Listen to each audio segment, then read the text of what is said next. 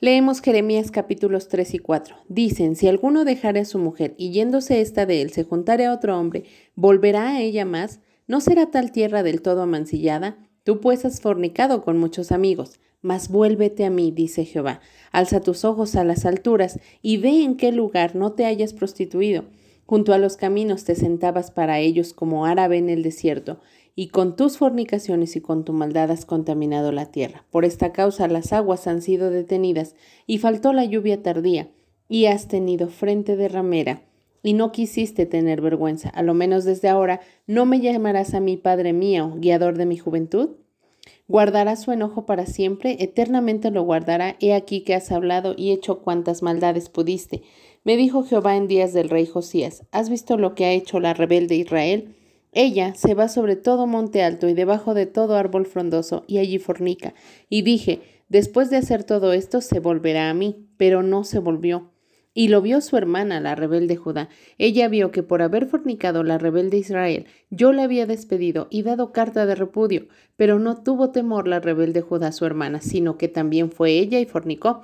Y sucedió que por juzgar ella cosa liviana su fornicación, la tierra fue contaminada y adulteró con la piedra y con el leño. Con todo esto, su hermana, la rebelde Judá, no se volvió a mí de todo corazón, sino fingidamente, dice Jehová. Y me dijo Jehová, ha resultado justa la rebelde Israel en comparación con la desleal Judá. Ve y clama estas palabras hacia el norte y di, vuélvete, oh rebelde Israel, dice Jehová. No haré caer mi ira sobre ti, porque misericordioso soy yo, dice Jehová. No guardaré para siempre el enojo. Reconoce pues tu maldad, porque contra Jehová tu Dios has prevaricado y fornicaste con los extraños debajo de todo árbol frondoso, y no oíste mi voz, dice Jehová. Convertíos, hijos rebeldes, dice Jehová, porque yo soy vuestro esposo, y os tomaré uno de cada ciudad y dos de cada familia, y os introduciré en Sión, y os daré pastores según mi corazón, que os apacienten con ciencia y con inteligencia.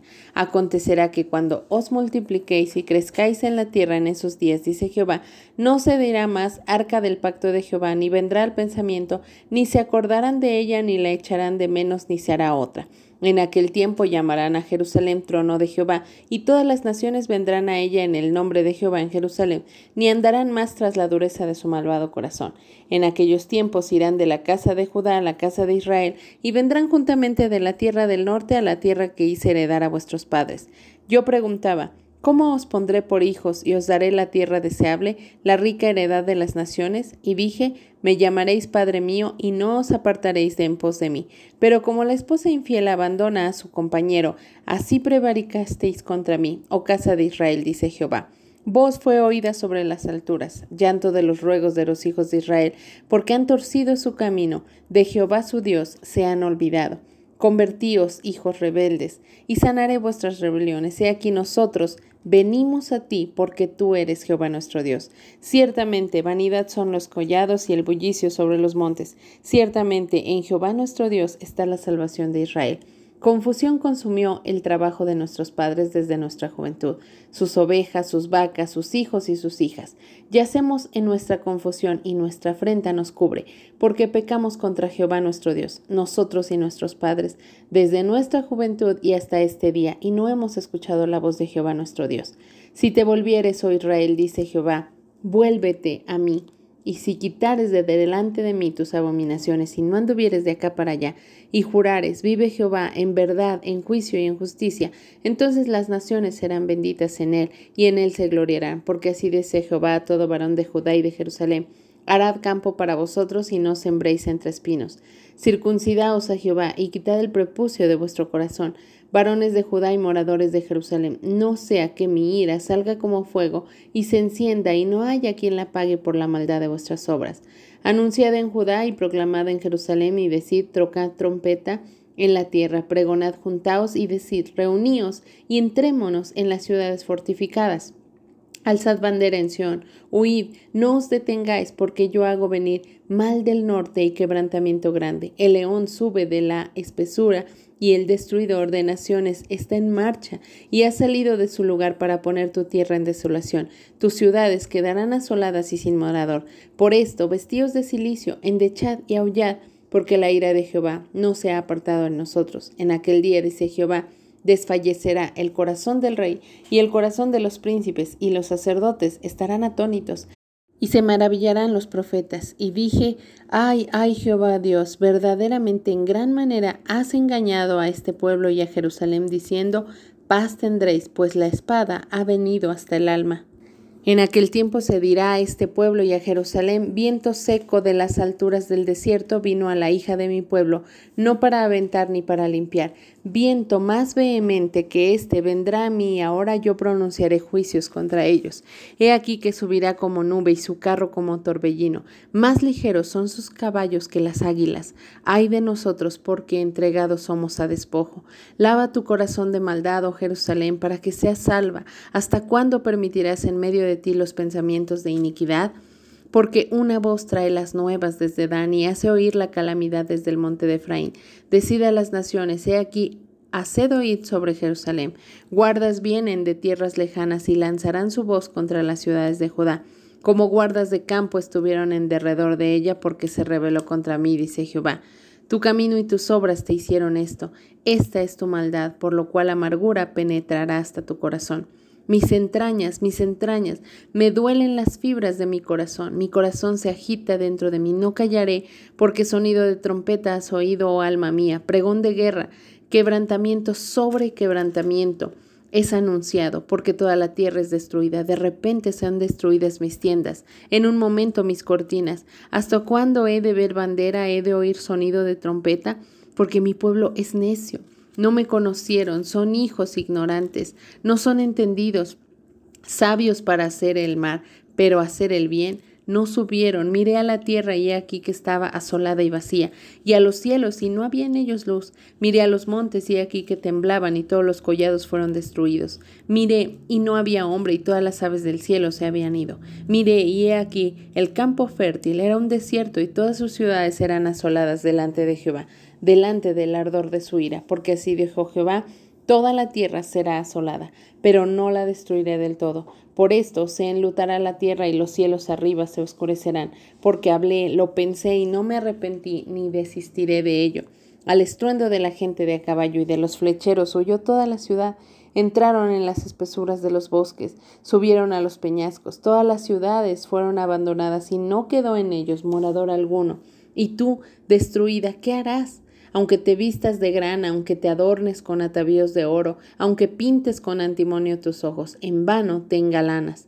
Te menospreciarán tus amantes, buscarán tu vida, porque oí una voz como de mujer que está de parto, angustia como de primeriza, voz de la hija de Sión que lamenta y extiende sus manos diciendo, ay ahora de mí, que mi alma desmaya a causa de los asesinos. Salmo 116, versículos del 15 al 19. Estimada es a los ojos de Jehová la muerte de sus santos. Oh Jehová, ciertamente yo soy tu siervo. Siervo tuyo soy, hijo de tu sierva. Tú has roto mis presiones. Te ofreceré sacrificio de alabanza e invocaré el nombre de Jehová. A Jehová pagaré ahora mis votos delante de todo su pueblo, en los atrios de la casa de Jehová, en medio de ti, oh Jerusalén, aleluya. Proverbios capítulo 27 versículo 2. Alábete el extraño y no tu propia boca, el ajeno y no los labios tuyos. Filipenses capítulo 4. Así que, hermanos míos, amados y deseados, gozo y corona mía, estad así firmes en el Señor, amados. Ruego a Evodia y a Sintique que sean de un mismo sentir en el Señor. Asimismo te ruego también a ti, compañero fiel, que ayudes a estas que combatieron juntamente conmigo en el Evangelio, con Clemente también y los demás colaboradores míos cuyos nombres están en el libro de la vida. Regocijaos en el Señor siempre. Otra vez digo, regocijaos. Vuestra gentileza sea conocida de todos los hombres. El Señor está cerca. Por nada estéis afanosos, sino sean conocidas vuestras peticiones delante de Dios, en toda oración y ruego con acción de gracias. Y la paz de Dios, que sobrepasa todo entendimiento, guardará vuestros corazones y vuestros pensamientos en Cristo Jesús.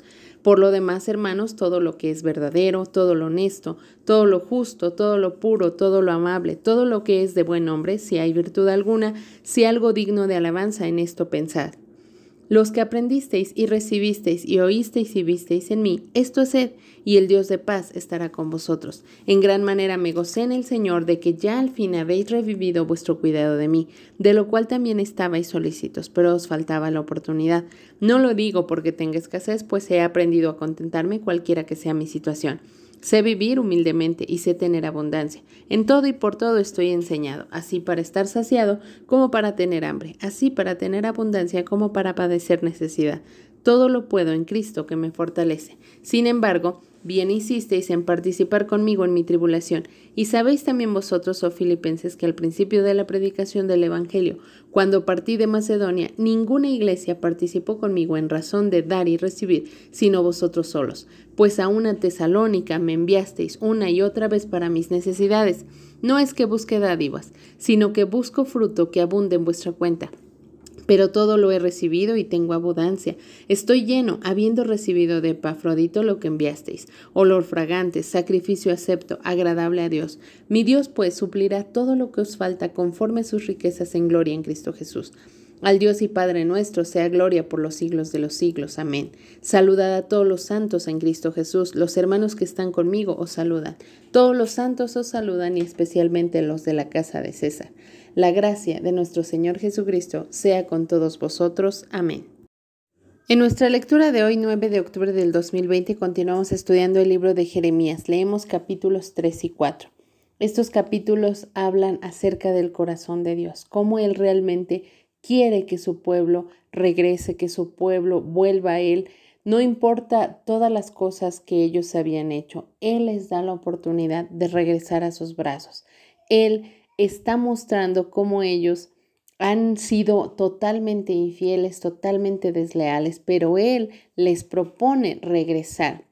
Él les dice, tú has fornicado con muchos amigos, es decir, han tenido toda clase de ídolos, pero yo les invito a volver a mí. Qué difícil es para una persona que ha experimentado el engaño de su cónyuge el poder perdonarle y continuar viviendo así, olvidando esa infidelidad, olvidando esa deslealtad, a los seres humanos nos cuesta muchísimo. Sin embargo, el corazón de Dios se conmueve y sabe que lejos de Él nada podemos hacer. Por eso es que por amor a nosotros, aún así, con el corazón dolido, con el corazón lastimado por nuestra infidelidad, Él siempre se acerca a nosotros para intentar que nosotros regresemos a Él. Él muestra cómo, a pesar de que ya había castigado a las diez tribus, las dos tribus de Judá decidieron ser infieles, decidieron ser desleales. Por su parte, las diez tribus habían sido rebeldes porque desde el principio dijeron, no queremos, no queremos servirte, no queremos nada contigo, y se apartaron de Dios. Pero Judá tenía sus momentos en los que buscaba a Dios y después otra vez volvía a los ídolos, todo dependía del líder espiritual, del rey que estaba al frente, si ellos seguían o no. Pero claramente em, Dios dice en el versículo 10 del capítulo 3 que cuando se volvían a Él, no lo hacían de corazón, lo hacían fingidamente. Por eso es que una vez muerto el rey, la nación, estas dos tribus, nuevamente volvía a la idolatría, nuevamente hacían las cosas malas. ¿Por qué? Porque lejos de alejarse de esa comunidad y tratar de buscar a Dios, seguían en la idolatría, seguían las órdenes del rey.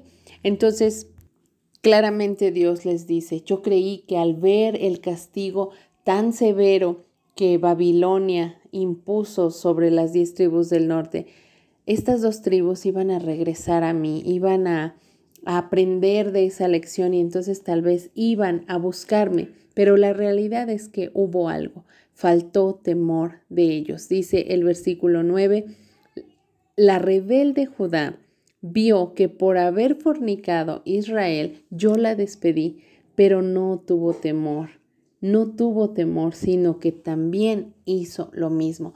Y gran parte del mal que nosotros experimentamos como hijos de Dios es precisamente eso, que sabemos los mandamientos de Dios, conocemos qué cosas le agradan, qué cosas le desagradan, qué cosas no deberíamos estar haciendo y aún así insistimos, seguimos siendo rebeldes. Pero Dios que es tan bueno, en el versículo 12 vuelve a describirse a pesar de que ellos, conociendo su misericordia, no lo alababan, tiene que ser Dios quien se presente ante ellos y les diga, no haré caer mi ira sobre ti, porque yo soy misericordioso y no guardaré para siempre el enojo. Si ellos lo hubiesen conocido, habrían sabido que Dios era así. Pero como no lo conocían, como no tenían la más mínima intención de tener una relación con Él, pues entonces ellos no podían acercarse, ellos no podían saber que Él no guardaba para siempre el enojo. Quizá algunos de ellos decían, bueno, pues es que ya hemos estado tan alejados de Dios que seguramente Él no quiere saber nada de nosotros, pues ya sigamos adorando a estos dioses. Y a veces esa es la condición o esa es la actitud que cada uno de nosotros tomamos. Cuando ya ha pasado tanto tiempo sin que leamos la Biblia, ha pasado tanto tiempo sin que hablemos con Dios por medio de la oración, sin que lo alabemos por las cosas grandes que ha hecho, por lo que nos ha dado, cuando ya nos sentimos tan distantes de Dios, se nos hace más difícil creer o conocer el carácter de Dios para poder acercarnos confiadamente. Creemos que Él responde de la misma manera que respondería un ser humano ante la ingratitud, ante la infidelidad, ante, ante la deslealtad. Entonces, eso nos hace apartarnos aún más y más. Pero Dios quiere hacernos entender que Él es bueno, que Él no guardará para siempre el enojo, que Él quiere ayudarte el corazón de Dios estaba tan dolido de ver a las diez tribus tan mal, cautivas, pisoteadas, avergonzadas, obligadas a ser eh, servidumbre en Babilonia, que quería evitar ese gran mal para su pueblo, pero ellos persistían en su maldad. En el versículo 20 Dios pone una figura tremenda que casi siempre se veía en Israel que el que abandonaba era el hombre. Pero cuando una mujer era la que abandonaba al esposo o abandonaba la casa, era tan insólito pensarlo y Dios pone esa figura y dice, ustedes son como la esposa infiel que abandonó a su compañero. Así me dejaron. De la nada se fueron y me dejaron y de la misma manera me siento yo como se siente un hombre ante el abandono de la mujer que había escogido para amar para toda la vida. Dios está utilizando esta figura que ellos tenían muy conocida para hacerles entender que Él era una persona que se dolía por el abandono de su pueblo, que Él esperaba que su pueblo estuviera cerca de Él, pero su pueblo había decidido tomar otro camino. Nuevamente el versículo 22 reitera, conviértanse hijos rebeldes, y yo sanaré su rebelión. Esa es la intención de Dios esa es la intención de Dios para nuestra vida, que nosotros podamos acercarnos, que podamos reconocer que necesitamos estar más cerca de Él.